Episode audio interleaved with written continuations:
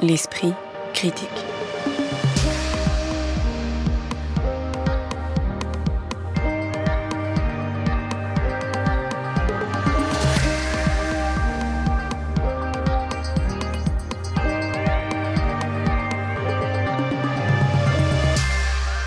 Mediapart. On sait depuis un moment que le street art peut recouvrir une réalité plus vague encore que les terrains qu'il a longtemps affectionnés. Mais si un lieu de travail ne font ni une politique ni une esthétique, que reste-t-il de l'esprit street art alors qu'il est devenu en large part institutionnel, décoratif, euh, rentable, voire outil de gentrification? C'est une des questions posées par le commissaire d'exposition Hugo Vitrani qui présente au Palais de Tokyo depuis le printemps la morsure des termites, une proposition dont la particularité ne réside pas seulement dans son titre étrange, mais dans le fait de ne pas considérer le graffiti comme un sujet en soi, mais plutôt comme une attitude singulière résonnant avec d'autres pratiques artistiques on discute de cela avec Hugo Vitrani, mais aussi Magali Le Sauvage, rédactrice en chef de l'Hebdo, le numéro hebdomadaire spécial enquête du quotidien de l'art, et Victoria Lebolog Salama, critique d'art et rédactrice en chef du podcast Chef-d'œuvre en réserve. Bonjour à tous les trois. Bonjour. Bonjour. Bonjour. Alors avant qu'on rentre euh, dans cette exposition que vous avez mise en place, Hugo Vitrani, euh, comment est-ce que vous expliquez que, comme vous l'écrivez dans un texte récent, le street art renvoie désormais à des peintures dont vous dites qu'elles sont devenues inoffensives, à des gestes décoratifs, voire spéculatifs, alors qu'évidemment, on a encore cette image, de loin en tout cas, du street art comme euh, le lieu de la rébellion et de la résistance. Alors effectivement, déjà pour rentrer en phase critique, moi j'emploie jamais le mot street art parce que le street art, je l'ai jamais vu utilisé par des artistes de cette scène. En tout cas, pas les artistes intéressants. Donc, je l'ai vu être utilisé par des collectionneurs, par des personnes des Champs-Élysées euh, euh, qui sont dans des maisons de vente aux enchères ou euh, des mauvaises galeries. Mais en tout cas, je l'ai jamais vu. J'ai jamais vu un artiste bon me dire je fais du street art. Il, travaille dans la rue, il parle de sa pratique, c'est un peintre, un photographe ou autre, mais en tout cas, il, ne parle pas sur ce label-là. le label street art, il a été beaucoup utilisé par des gens du marché ou par les médias pour parler en général de pratiques qui sont pas dans la rue, ou alors qui ont été faites dans la rue mais pour être marchandisées juste derrière, de manière très décorative et pas très intéressante. Donc finalement, dans l'imaginaire collectif aujourd'hui, le label street art, ça évoque du mauvais pop art, de la mauvaise décoration, c'est devenu un peu le nouveau rond-point dans les politiques publiques. Donc moi, j'y suis totalement étranger finalement à cette scène aujourd'hui.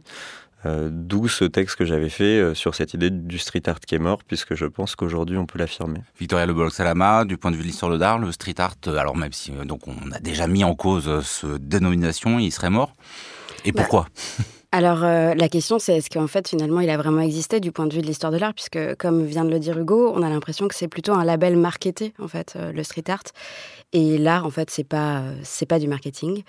Euh, non, je dirais que en fait la vraie question qu'il faut se poser, c'est est-ce que le graffiti est mort? Et là, cette exposition prouve le contraire, qu'en fait le graffiti euh, reste euh, vivant et a innervé totalement l'art contemporain depuis que ça existe, en fait, depuis les années 50, 60, parce qu'en fait l'exposition permet de comprendre que les origines de tout ça, c'est dans ces années-là. Magali Sauvage, vous aviez signé un article l'an dernier qui montrait aussi une forme de récupération politique. C'est ça qu'on aujourd'hui certaines personnes de la scène reprochent à une partie euh, de l'art urbain euh, d'avoir été euh, complètement digéré.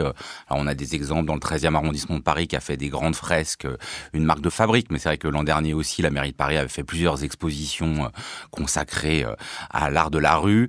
Qu'est-ce que au fond on lui reproche vraiment? Parce qu'après tout, on pourrait aussi se dire, il n'y a pas de raison que ce soit le seul art hors marché. Bah, après, comme le dit Hugo, en parlant de nouveaux ronds-points, en fait, l'idée c'est que c'est vraiment des manifestations artistiques qui sont utilisées à des fins politiciennes. Enfin, c'est-à-dire que c'est vraiment une manière d'habiller la ville comme ça euh, par des œuvres qui sont censées euh, donner euh, un côté cool, un côté voilà, on donne de l'argent pour les artistes. Il faut savoir qu'il y a aussi derrière tous ces pignons d'immeubles qui sont peints, il y a aussi derrière des, vraies entreprises, enfin d'un vrai business en fait qui aussi profite plus à certaines personnes qu'aux artistes eux-mêmes qui en général sont pas ou très peu payés et qui à côté de ça dont on vend les œuvres aussi à côté dans des galeries, mais du coup qui sont pas forcément payés pour les, murs eux-mêmes qu'ils font, et que donc aussi c'est quelque chose où on voit qu'il y a des, politiques et, certaines agences, en, quelque sorte, c'est plus des agences que des galeries d'artistes, qui en fait sont vraiment en, collaboration pour euh, faire marcher ça, et on voit aussi que bah, les, riverains aussi sont souvent pas forcément euh, consultés, ou alors en tout cas euh, que ça les dérange plus peut-être finalement d'ailleurs que les tags ou que le, graffiti, disons plus authentique entre guillemets qu'on peut voir dans la rue, parce que souvent c'est des œuvres qui font 12 mètres de haut, qui sont qui représentent des images qui, qui sont pas forcément voilà très agréables à voir tous les jours, et que je pense que le public comprend aussi que que c'est quelque chose qui manque totalement de spontanéité, et c'est ce qui est beau aussi dans le dans l'art de la rue, c'est aussi ce côté bah, parasitaire et sauvage qui là est complètement euh, nié en fait. Futura is my name, and I say graffiti. It's where I got my fame. But it's not my fame that I'm here to claim. I want to tell the real story about my game. Uh, yeah, just a little tune about graffiti. Alors à propos justement euh, de ce côté euh, parasitaire et sauvage, une question euh, qui se pose en général et particulièrement à vous, Hugo Vitrani, c'est la question de l'institutionnalisation. Vous avez longtemps été l'artisan de ce qui s'appelle le Lasco Projet, qui était un projet de dissémination alors des arts de la rue dans les entrailles du Palais de Tokyo. Maintenant, vous présentez une exposition qui est au cœur de l'institution. Comment est-ce que vous le vivez? Comment est-ce que est-ce qu'il y a des institutionnalisations qui sont désirables et d'autres qui ne le sont pas. Est-ce que vous-même, par rapport à ce que vous faisiez avant, par exemple pour cette exposition euh, La morsure des termites, vous avez essuyé des refus de gens qui disent non, mais même dans le palais de Tokyo, on ne rentrera pas. Alors forcément, euh, le Lasco Project, c'était une, irruption dans le programme euh, et dans le bâtiment du Palais de Tokyo. pour le rappeler, c'était à la base des expositions sans budget, sans forcément d'autorisation, qui étaient parfois invisibles, cachées faite avec des peintures euh, en général volées dans le bâtiment avec certains artistes. Euh, c'était l'idée de faire une exposition qui soit euh, non désirée et qui soit clandestine dans une institution. Ça nous a amené à dialoguer énormément avec cette institution qui du coup a trouvé que cette démarche un peu conceptuelle était plus intéressante que ce que eux imaginaient.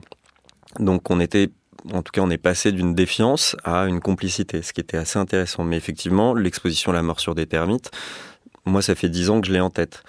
Euh, ça aura mis dix ans à être fait, même au Palais de Tokyo. Après, peut-être que c'est moi aussi qui ai mis dix ans pour savoir la faire. Ça, c'est aussi une autre question. Mais en tout cas, oui, cette exposition vient clore un cycle où on était plus en défiance ou en insolence avec une institution. Et finalement, c'est le résultat d'un dialogue qui s'est réellement fait moi, j'ai une question. Pourquoi le Lasco Project s'est arrêté alors? Alors, ça s'est arrêté parce que moi, j'ai changé de statut euh, au Palais de Tokyo et, euh, et je voulais plus être euh, l'idiot utile finalement qui euh, permet de faire une petite street crédibilité à une institution. Quand on a commencé ce projet-là, on le faisait pas pour le Palais de Tokyo, on le faisait pour les artistes. On le faisait ensemble. Moi, j'étais dans une situation de complicité avec eux. Et on s'est beaucoup amusé, on a fait des choses assez incroyables. Maintenant que j'ai un poste qui me permet euh, d'envahir aussi les espaces plus officiels, de trouver plus de budget, L'idée, c'est de, de, réellement aider les artistes dans ce passage institutionnel et donc d'utiliser cette position que j'ai pour ne pas les remettre dans des endroits invisibles. Ce qui ne m'empêche pas aujourd'hui, en parallèle de projets plus officiels, de continuer d'en faire plus officieux sans le dire. Victoria Et d'ailleurs, comment ce projet officieux a pu, ou en tout cas vous étiez complice, a pu durer dix ans du coup? Parce qu'on.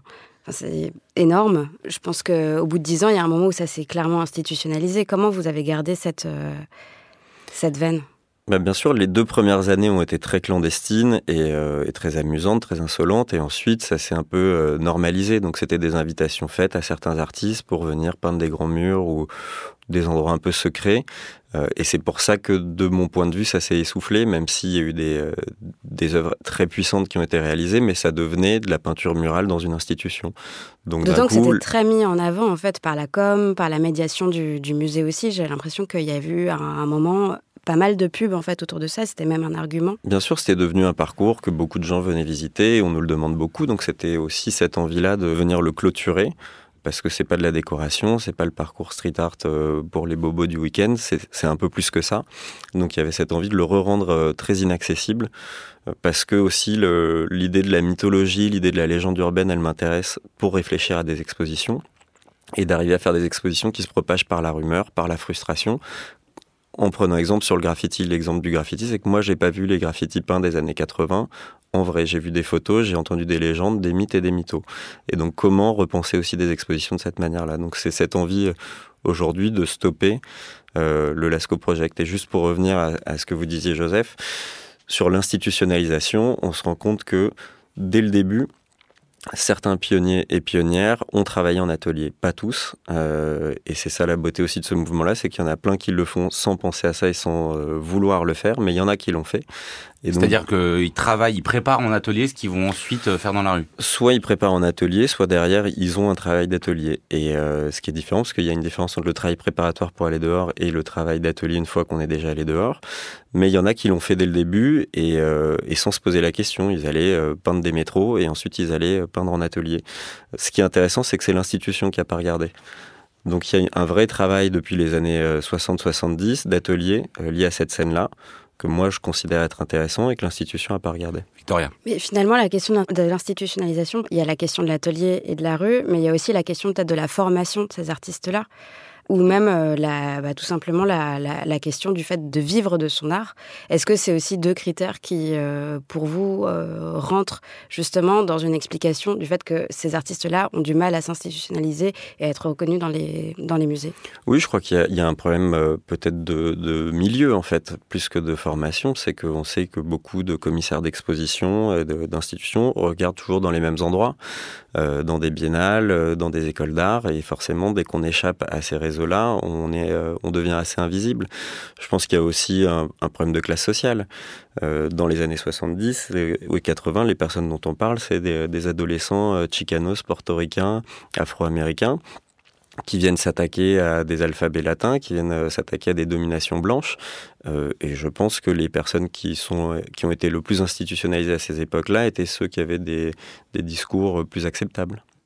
Et on, voit justement qu'il y a ce qu'on voit dans l'exposition, c'est que c'est aussi une affirmation identitaire très forte. Les Chicanos, par exemple, euh, dont tu parles, qui c'est aussi euh, oui, il faut peut-être préciser euh, l'histoire du graffiti. Ça s'ancre vraiment dans des populations racisées, minoritaires, qui essayent de reprendre des bouts de la ville. La station de métro Louvre a été victime la nuit dernière de taggers qui ont recouvert de graffiti les reproductions de statues et de bas-reliefs exposées dans cette station.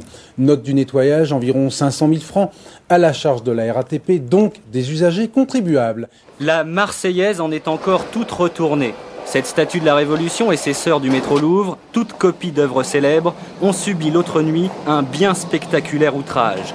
La station entière souillée, ou selon les avis embellie, par un foisonnement de nuages multicolores que l'on nomme tag, bombage ou graffiti.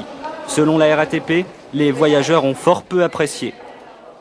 Moi j'aime bien ce qu'ils ont fait parce que l'idée est marrante quand même de s'installer au Louvre.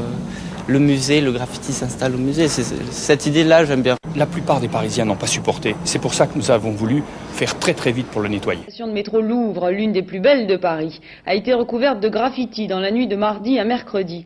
Et, du coup, euh, on a l'impression aussi qu'il y, a, y a deux choses dans le graffiti. Bon, pour employer ce terme, on pourrait dire art urbain, je sais pas, faut bien qu'on utilise un mot. C'est-à-dire qu'il y a vraiment cette idée de, liberté, en fait, d'aller euh, signer la ville comme ça, d'aller mettre son nom euh, sur les murs de la ville. Et quelque chose aussi d'assez conceptuel, du coup. C'est-à-dire qu'on est dans le geste et on voit aussi d'ailleurs que la photographie c'est très important parce que c'est c'est l'acte qui est presque aussi important que l'objet lui-même. Euh, et en même temps, le résultat esthétique, on voit bien que dans les milieux de l'art contemporain, c'est quelque chose qui est absolument euh, euh nié, enfin voilà, dont on nie complètement l'intérêt. C'est quelque chose qui intéresse pas du tout euh, le milieu de l'art contemporain. En revanche, ce qui va peut-être plus intéresser le milieu de l'art, on, va dire, ça va être le geste, ça va être le moment, l'instant, ça va être euh, cette espèce de, de défoulement, euh, de, de, de choses performatives en fait qu'on peut voir. Et donc du coup, comment résoudre cette espèce de de divorce en fait entre le concept et l'esthétique. Je trouve que on voit assez bien dans l'exposition cette euh, dichotomie entre concept et esthétique. Bah, effectivement, si on, pense au mot graffiti dans l'imaginaire collectif, on va penser à des LED, de la couleur, des coulures. Alors que déjà il y a plein de graffitis différents, il y en a plein qui sont pas comme ça.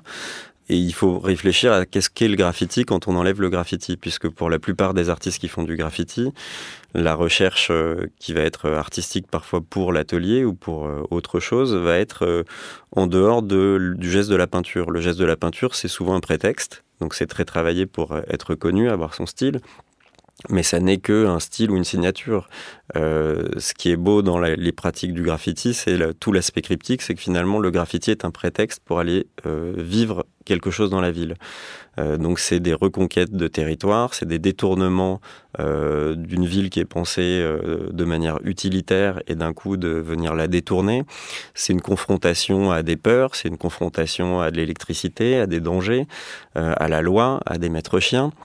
Donc c'est finalement quelque chose de très métaphysique. Et c'est là que finalement il y a beaucoup de pratiques euh, très académiques dans le graffiti, puisque euh, ça rejoint euh, des questions liées à la peinture, ça rejoint des questions liées à la performance, ça rejoint des questions liées à la photographie, ça rejoint des questions très intellectuelles finalement qui ont toujours été dans le champ de l'art. C'est juste que certains milieux de l'art n'ont pas donné d'aura à ces névroses ou à ces passions.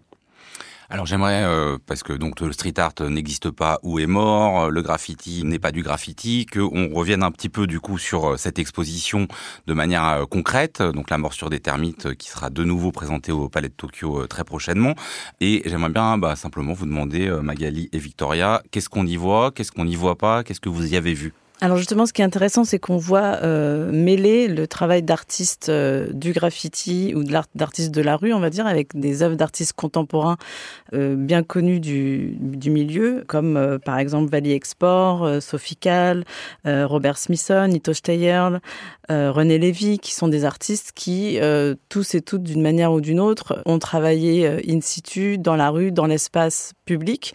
Parfois, ça peut être dans la nature, comme Robert Smithson, par exemple. C'est pas forcément d'ailleurs dans l'espace urbain.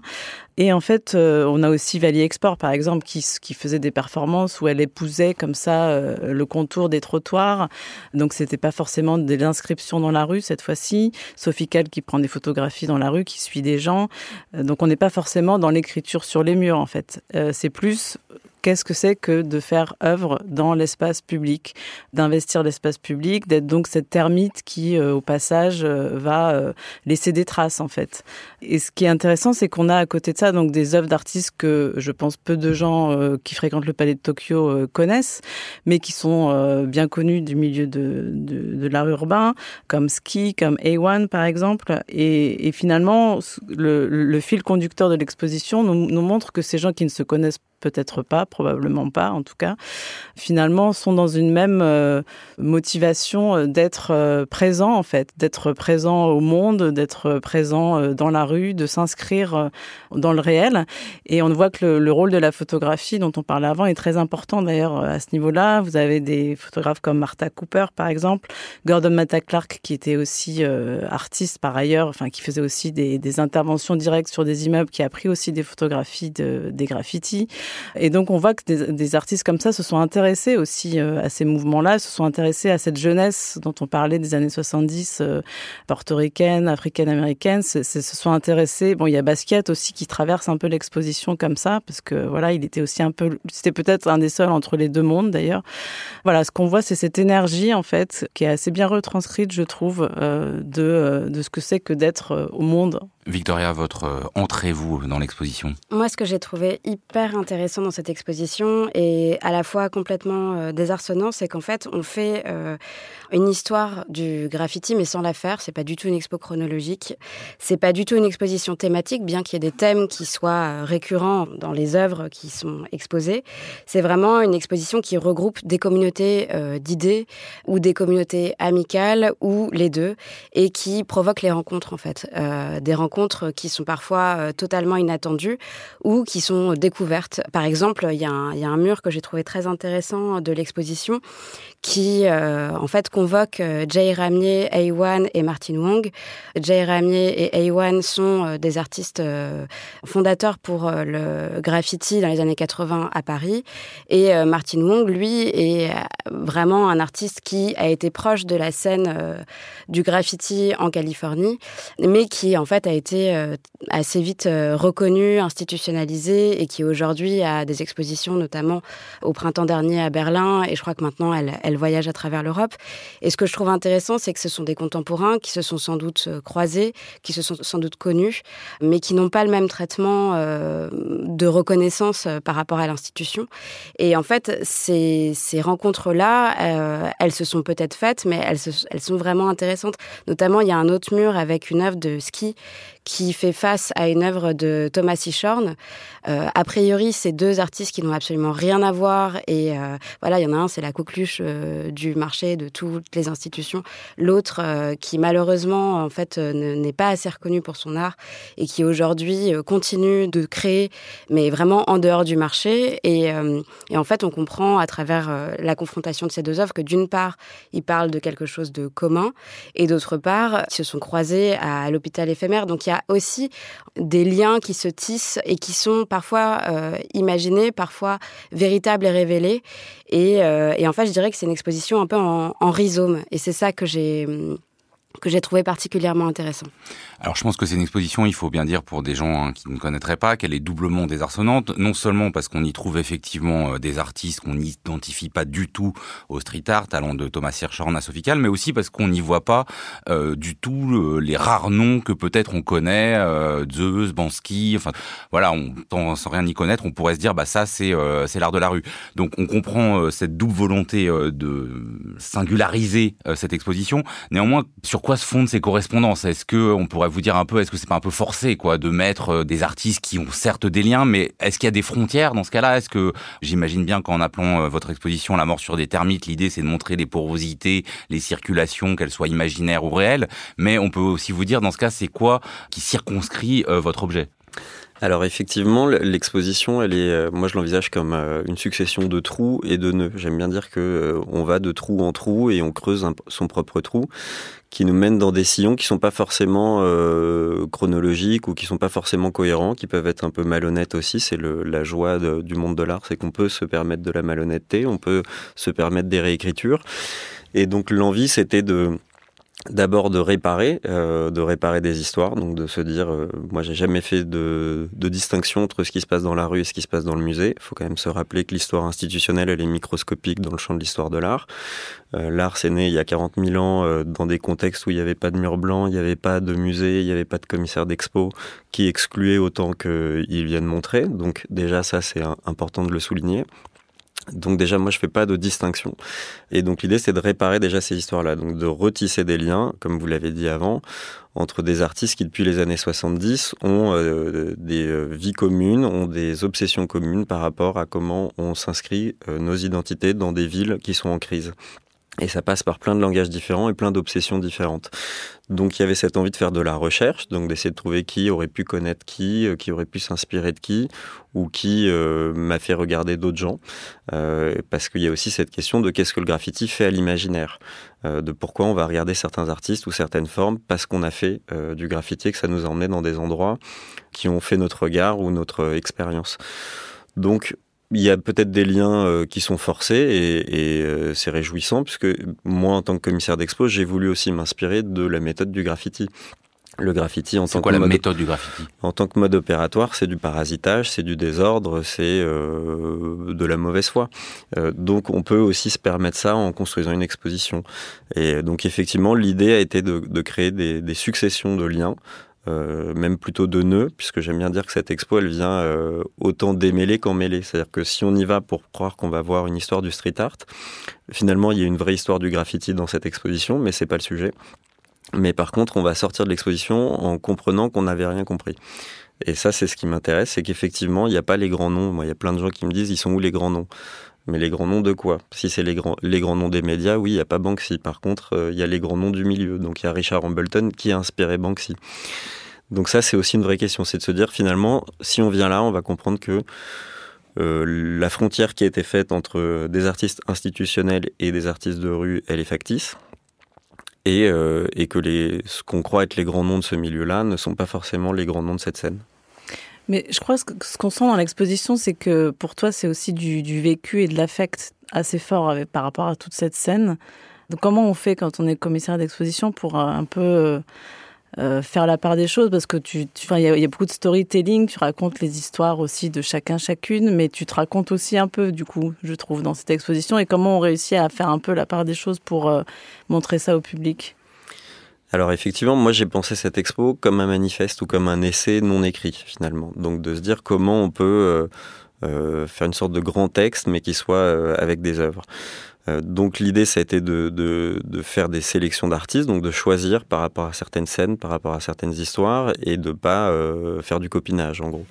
Donc comment faire un équilibre entre euh, des histoires cryptiques de Los Angeles des années 50, euh, l'apparition du graffiti euh, new-yorkais dans les années 70, le renouveau dans les années 80, les ponts avec la scène européenne et le rôle que, que joue Paris dans les années 80 avec notamment le terrain vague de Stalingrad qui était l'épicentre de la renaissance du hip-hop en Europe.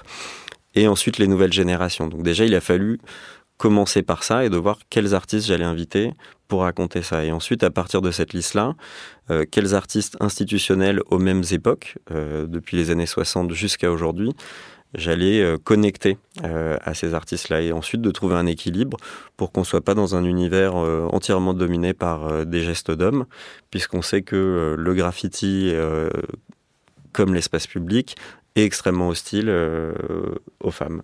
Donc ça, ça a été le mode opératoire. Et euh, dans, ce texte, euh, il y a, euh, vous avez commencé à le dire, Hugo Vitrani, euh, une réflexion sur voilà le, graffiti s'ancrant dans la crise de la ville.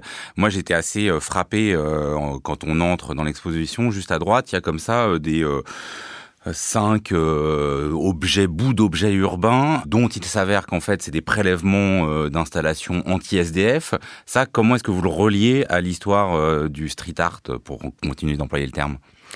Effectivement, l'exposition, c'est une expo de graffiti sans graffiti. C'est-à-dire qu'il n'y a pas de graffiti esthétique dedans, mais il y a euh, ce qui fait l'attitude du graffiti. Donc quand on va faire un graffiti, finalement, on va passer euh, des heures à traîner euh, dans la rue ou dans des tunnels de métro. on va être vigilant sur toutes les formes un peu précaires, sur les mauvaises herbes, sur toutes les traces de désordre, parce que d'un coup, c'est assez fascinant dans l'imaginaire. On va regarder ce qui se passe comme processus d'autorité dans la ville. Euh, donc euh, ça va être les caméras de surveillance, ça va être les structures que les gens euh, font pour les détourner en fait ou pour s'en inspirer. Donc l'artiste dont vous parlez qui s'appelle David Johnson, c'est un artiste américain qui travaille sur les processus de gentrification à New York ou les traces de colonialisme. Et l'œuvre dont vous parlez consiste à prélever des structures anti-SDF dans l'espace public qui ont été imposées par des bailleurs privés pour sécuriser euh, leur territoire, mais sur le territoire public. Cet artiste-là, lui, il passe son temps à, dériver dans la ville exactement de la même manière que quelqu'un qui fait du graffiti. Et à un moment donné, il regarde les mêmes choses. Et quand il va prélever les, les objets qu'il va exposer, ben, il se met dans une situation d'illégalité. Donc finalement, il fait exactement ce que fait toute personne qui fait du graffiti. Victoria, je vous pose une question. On fait comme si euh, Hugo Vitrani n'était pas là. On a eu quand même, il faut bien le dire, tous les trois la chance de visiter cette exposition en sa compagnie.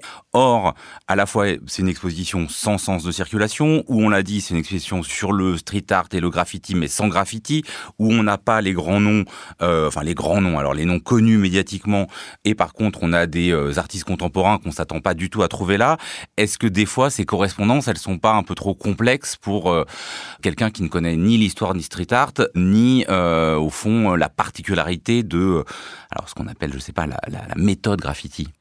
Alors oui, je pense que c'est complètement, euh, complètement euh, touffu. Euh, parfois, c'est difficile à comprendre. Et même quand on a la chance de faire un tour de l'exposition avec Hugo Vitrani, parfois, ça m'est resté. Enfin, je suis restée un peu frustrée parce que je ne comprenais pas. Mais d'une part, ça pousse à la curiosité et à, à l'interrogation. Et d'autre part, en fait, je pense que finalement, c'est pas de comprendre chaque lien, chaque regroupement et chaque réseau qui est créé grâce à l'exposition et le bien fondé de ces réseaux, parce que finalement, en fait, c'est pas ça, je pense, le, pari de l'exposition. Ce qui est intéressant, c'est de comprendre euh, d'une part que, en fait, le musée est une place publique au même titre que la rue, que par ailleurs, le graffiti, ça s'arrête pas à du lettrage simplement, qu'il y a une démarche aussi conceptuelle et que par ailleurs, en fait, le graffiti, il a euh, influencé euh, énormément d'artistes qui sont présents dans les collections des musées aujourd'hui et qui, en fait, ont été bercés par cette, euh, cet imaginaire aussi et on le voit à travers certaines œuvres. Je dirais que, en fait, ça, ça pousse vraiment à, à se questionner sur la place du musée, la question de la reconnaissance de l'artiste aussi et je pense que c'est ça le, le pari aussi de l'exposition. Magali? Moi, je dirais juste que surtout quand on sort de l'exposition, on regarde pas la rue de la même manière. Et moi, c'est surtout ça qui m'a beaucoup frappé. Qu'est-ce que le tag Qu'est-ce que tu C'est signer son nom partout sur les murs. Non, non, non. Non, ça fait un plaisir. Non, Ça, non, ça Comment fait un plaisir. Non, mais c'est quoi son nom mais non, Si, mais non, c'est mais une quand tu, quand tu dis... Ouais, mais, ouais, mais il le dit bêtement, tu vois, genre, j'ai signé son nom sur les murs. Mais non, mais non, Non, c'est écrire son nom partout pour Non, prouver voilà. qu'on existe et qu'on est quand même une Non, individualité dans la masse. Non, non, alors Ouais, ça, ça ouais, ne peut c'est passer bon, pour des se imbéciles. dire, man. Yeah. Ça ne Va peut se pas... chier. Là, euh, euh, non, ça il faut passer par des imbéciles et tout. Non, c'est pas vrai. Moi je dis, voilà. Pour le moment, on veut imposer ce qu'on fait. Une fois qu'on aura imposé ce qu'on fait, après on fera des belles cochonneries comme celles que vous voyez derrière nous. Et moi, j'ai quand même, alors, on a bien compris hein, que le graffiti ne se réduisait pas au lettrage, mais ce qu'on voit dans l'exposition et ce sur quoi vous insistez, Hugo Vitrani, c'est le fait que euh, le graffiti naît quand même dans des euh, marges, dans des revendications minoritaires, dans des euh, milieux racisés, et qu'il y a une manière de s'emparer de la lettre latine, mais aussi peut-être de la lettre gothique dans certaines pièces qu'on voit dans l'exposition, qui racontent quelque chose à la fois de la méthode et de l'énergie graffiti, pour pas réduire ça à une forme. Alors effectivement, quand je dis que le graffiti se résume pas à la lettre, c'est aussi de la provocation parce que le graffiti c'est de la lettre. Euh, ce que je disais, c'est que surtout quand on expose le graffiti, faut pas réduire le format d'exposition au travail de la lettre parce que le travail de la lettre, il peut tourner en rond assez rapidement. Ce qui est intéressant, c'est de retourner à l'origine du graffiti du graffiti moderne, parce qu'on ne parle pas de celui de Pompéi, mais même s'il y a des liens, mais de se dire pourquoi dans les années 40, il y a des artistes chicanos qui, euh, en réaction à des attaques euh, racistes, vont euh, devenir les artistes des gangs qui se créent pour protéger des territoires face à des attaques racistes et qui vont reprendre des lettres gothiques de la constitution du New York Times pour marquer des quartiers, marquer des territoires avec les noms de la communauté. Pourquoi, quelques années après, le graffiti arrive à New York et des artistes comme Ramelzi et d'autres euh, s'attaquent à l'alphabet de la même manière pour venir crypter l'alphabet euh, latin, qui est un, alphabet blanc, euh, pour venir créer un langage de résistance.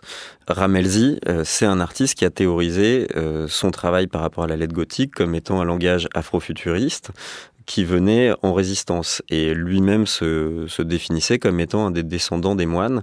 Euh, donc il avait l'impression de faire un travail d'enluminure qui venait attaquer le pouvoir. Donc ça, c'est vraiment important de se rappeler que si le travail des lettres, 70 ans après l'arrivée du graffiti moderne dans le monde, peut tourner en rond parce que ça devient un exercice de style, euh, quand il surgit, c'est une nécessité. Et c'est une nécessité qui porte euh, des imaginaires collectifs et qui porte des combats politiques.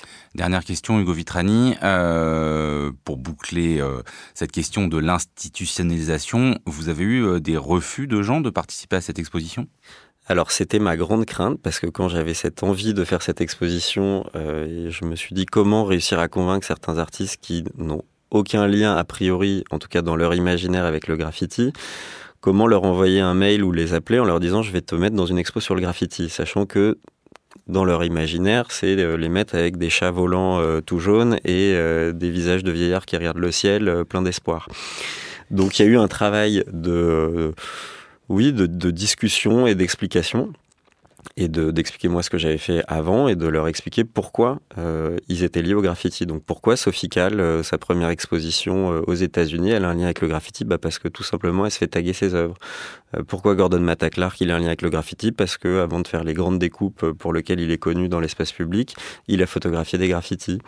Euh, pourquoi Thomas Hirschhorn, il est lié à ski, même s'il ne le savait pas? Bah Parce qu'ils ont été à un moment donné dans le même atelier dans les années fin 80.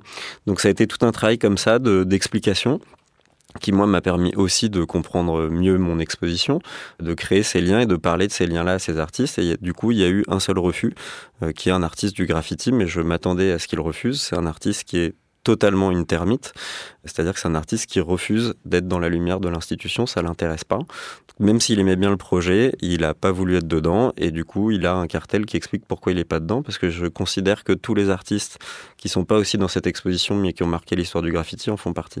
Merci beaucoup Hugo Vitrani. On termine cette émission en quittant les rivages de l'art urbain qu'on ne sait plus comment appeler, mais en donnant place à deux autres expositions. Magali Le Sauvage, vous débutez en nous parlant de ce qui se passe en ce moment à la Bourse du Commerce autour du travail de Lee Lozano qui sera visible jusqu'en janvier 2024. Oui, alors Lily Lozano, c'est cette artiste américaine euh, qui est morte en 1999 et qui est restée très connue dans le milieu de l'art et que beaucoup de jeunes artistes d'ailleurs euh, aiment beaucoup, avec un geste qu'elle a eu euh, en 1969, juste ce qu'elle a écrit sur un petit bout de papier, c'était ce qu'elle a appelé le General Strike Piece, c'est-à-dire qu'en fait elle a décidé de se retirer du monde de l'art en 1969 après avoir passé deux décennies à peindre dans le New York des années 50 et 60 dans un milieu extrêmement euh, machiste.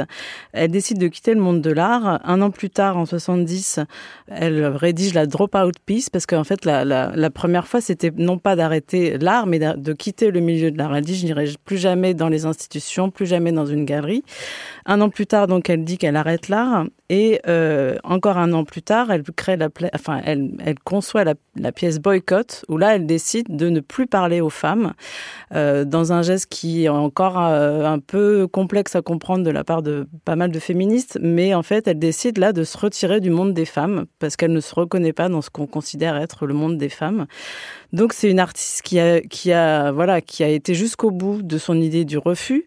Mais ce qu'on voit à la bourse de commerce, bon, on voit ces, ces morceaux de papier sur lesquels elle a écrit pourquoi elle, elle fait ces démarches-là. Mais ce qu'on voit à la bourse de commerce, ce sont ses peintures et ses dessins des années 50 et 60 donc qu'elle réalise avant et qui sont d'une force euh, exceptionnelle où en fait, euh, si vous voulez, elle est dans, elle est dans la peinture où elle caricature complètement euh, le masculinisme. Elle dessine notamment des énormes outils, des énormes perceuses phalliques comme ça qui sont complètement démesurées. Elle brosse aussi des espèces de caricatures. Vous avez par exemple la caricature d'un homme avec un gros cigare entre les dents, donc le capitaliste, on va dire, qui est peint sur une lunette de toilette comme ça. Voilà, elle montre aussi des espèces de, scènes où on voit des, personnes qui sont comme euh, des espèces de personnes qui se transforment en, pénis. Enfin voilà, c'est des choses qui sont absolument euh, magnifiques. Le moindre des paradoxes, c'est que cette exposition est, présentée à la Bourse de commerce, donc à la Pinot Collection et qu'elle a été présentée en début d'année à la Pinacoteca Agnelli à Turin, euh, qui est euh, située euh, au sommet des anciennes usines Fiat, donc de la famille Agnelli, qui a été au même moment où elle, elle fait la General Strike Peace, donc en 71, au même moment, c'était un haut lieu de la lutte ouvrière. C'était un lieu, euh, donc euh, les usines Fiat, où en fait il y a eu une sorte d'utopie ouvrière où ils avaient pris le contrôle pendant plusieurs années. Ils ont pris le contrôle de ces usines et ils étaient en autarcie totale. Enfin, il y avait des crèches, il y avait voilà, c'était un espèce de, de chose. Euh, et bon, voilà, on voit que cet artiste qui est, euh, a décidé de, de, de, quitter le milieu de l'art est aujourd'hui euh, dans ce genre d'institution. C'est assez euh, intéressant. La collection Pinot collectionne plusieurs de ses œuvres, la Pinacothèque Agnelli aussi. Et, euh, et, voilà, du coup, ça montre un petit peu euh, comment le, le, marché, les institutions réussissent toujours à récupérer euh, les artistes. Il faut savoir que quand elle est morte en 99, dans les années 80, elle est repartie vivre chez ses parents au Texas. Et là, elle, elle continuait à faire de l'art en quelque sorte, mais elle s'est consacrée notamment à ce qu'elle appelle ses masturbation pieces. Donc là où on comprend qu'en fait, elle n'avait besoin de ni de spectateurs ni d'autres personnes qu'elle-même pour activer ses œuvres. Et ça se termine comme ça en 99. Elle été relativement oubliée et puis maintenant, voilà, elle est de nouveau euh, visible. Et surtout, ce qui est important, c'est de voir que c'était une peintre, euh, une peintre fabuleuse aussi, euh, en plus d'être quelqu'un qui est allé jusqu'au bout de sa démarche. Victoria Lebolog-Salama, vous nous parlez-vous du travail de Mireille Blond? Oui, alors euh, c'est euh, un autre registre totalement. L'année dernière, on, parlait dans ce podcast d'une exposition qui s'appelait Les choses qui avait eu lieu au Louvre, dont le commissariat avait été opéré par euh, Laurence Bertrand d'Orléac. Et donc, pour le rappeler, l'ambition, c'était de montrer comment la nature morte portait bien mal son nom et qu'en fait, elle avait bien plus souvent de liens avec le vivant qu'avec la mort. Et en faisant le tour des galeries en cette rentrée à Paris, je me suis rendue à la galerie Anne-Sara Bénichou où j'ai découvert la nouvelle exposition de Mireille Blanc qui est une peintre, dont chaque toile exposée pourrait euh, finalement être un peu le prolongement euh, potentiel de cette exposition sur les choses. Alors ici, les choses représentées, elles sont souvent alimentaires. Il y a des gros gâteaux qui sont entamés, euh, des raisins un peu abandonnés sur une table, des pelures de clémentine éclatées, et le tout sur des formats assez variés. Et là, la matière de la peinture, elle est toute en onctuosité, elle est presque aussi écœurante que la crème des gâteaux qui est représentée.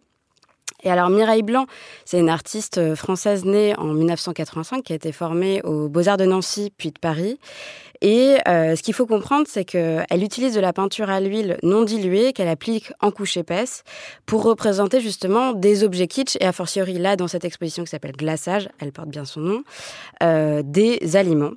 Alors au préalable, Mireille Blanc, elle prend surtout des photos euh, qui permettent d'encapsuler des points de vue et c'est là qu'en fait elle va jouer avec les jeux d'échelle. Et avec ces photos prises euh, qu'elle va ensuite mettre en peinture, Mireille Blanc, elle propose d'élever finalement la gourmandise au rang d'événement en leur conférant une espèce d'immortalité et une importance dont elle n'aurait jamais joui autrement, pour euh, paraphraser euh, les mots de Suzanne Sontag dans La caverne de Platon. Alors ces scènes, euh, elles sont quelconques, mais finalement, elles ont une existence fragile qui va s'étirer dans le temps, et c'est ça que j'ai trouvé particulièrement rafraîchissant. Ces peintures, elles ont des sujets vulgaires euh, et elles sont représentées, euh, ils sont représentés de manière euh, très traditionnelle. Et finalement, elles sont du coup en prise directe avec le vivant, puisqu'elles agissent un peu comme un espèce de plaisir coupable devant lequel le regardeur serait sur le point de céder, mais de manière éternelle. Donc voilà, j'ai trouvé ça vraiment intéressant, rafraîchissant, et de toute manière, la peinture d'après photo, c'est c'est mon dada, donc voilà. Merci beaucoup à toutes les deux. Merci Hugo Vitrani d'être venu jusqu'à nous dépit de soucis de batterie internes et externes. Votre exposition La morsure des termites, qui devait initialement se terminer le 10 septembre, revient avec quelques évolutions au Palais de Tokyo à partir du 19 octobre prochain et sera visible jusqu'en janvier 2024. Quant à nous, on se retrouve dans quelques semaines pour parler à nouveau art visuel. L'Esprit critique est un podcast proposé par Joseph Confavreux pour Mediapart, enregistré et réalisé par Samuel Hirsch dans les studios de Gong.